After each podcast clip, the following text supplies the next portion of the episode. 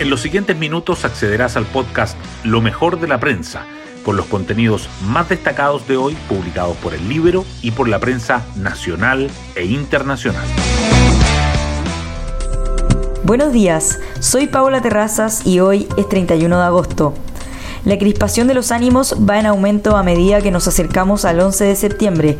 El presidente Boric lanzó el Plan Nacional de Búsqueda de Detenidos Desaparecidos y en la ceremonia criticó a la oposición por no estar presente. Quizás no estaba bien informado el presidente, nosotros no recibimos invitaciones para este acto, le respondió el timonel de la UDI, Javier Macaya. Esto se une a otras declaraciones y al ánimo que ha rodeado al Ejecutivo en estos días. Un editorial del Mercurio lo resume. El gobierno ha preferido reivindicar a la UP y confrontar a la oposición, antes que promover una reflexión constructiva. Hoy destacamos de la prensa. Senado despacha ley proyecto de usurpaciones y gobierno anuncia veto por legítima defensa privilegiada. La Cámara Alta propinó una nueva derrota a la moneda al aprobar los cambios hechos por los diputados a las iniciativas contra las ocupaciones de terrenos. Así como está, esto no lo vamos a promulgar, vamos a vetarlo, declaró la ministra del Interior, Carolina Toá. Sin embargo, desde el socialismo democrático volvieron a reprochar a Prueba Dignidad por votar en contra del proyecto incluido en la agenda prioritaria de seguridad. Mercado laboral no logra contener mayor búsqueda de trabajo y desempleo sube a 8,8%. La encuesta nacional de empleo del trimestre mayo-julio mostró que en los últimos 12 meses se crearon 178.816 puestos de trabajo, insuficientes para absorber el ingreso de 285.917 personas al mercado laboral. Así, el desempleo completó su noveno aumento interanual consecutivo y alcanzó su mayor nivel desde inicios de 2023. Pese a todo, analistas descartan que llegue al 10%. 2023 es el año con mejor calidad de aire en la región metropolitana.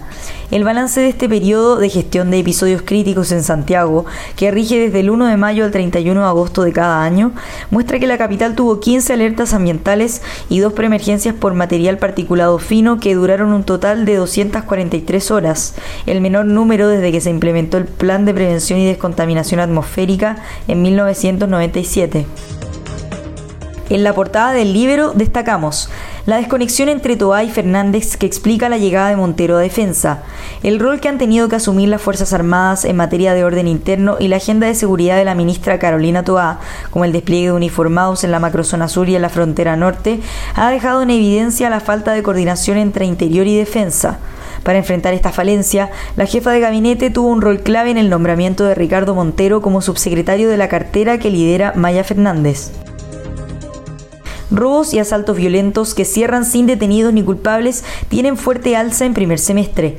Las causas en que no logró identificarse responsables y la investigación se archivó superan el 80%, incluidas salidas judiciales, como sentencias, y no judiciales. Las condenas por ambos tipos de delito también han aumentado, pero en menor proporción. Consejo Constitucional. Presidentes de RN y UDI se inclinan por acuerdo transversal.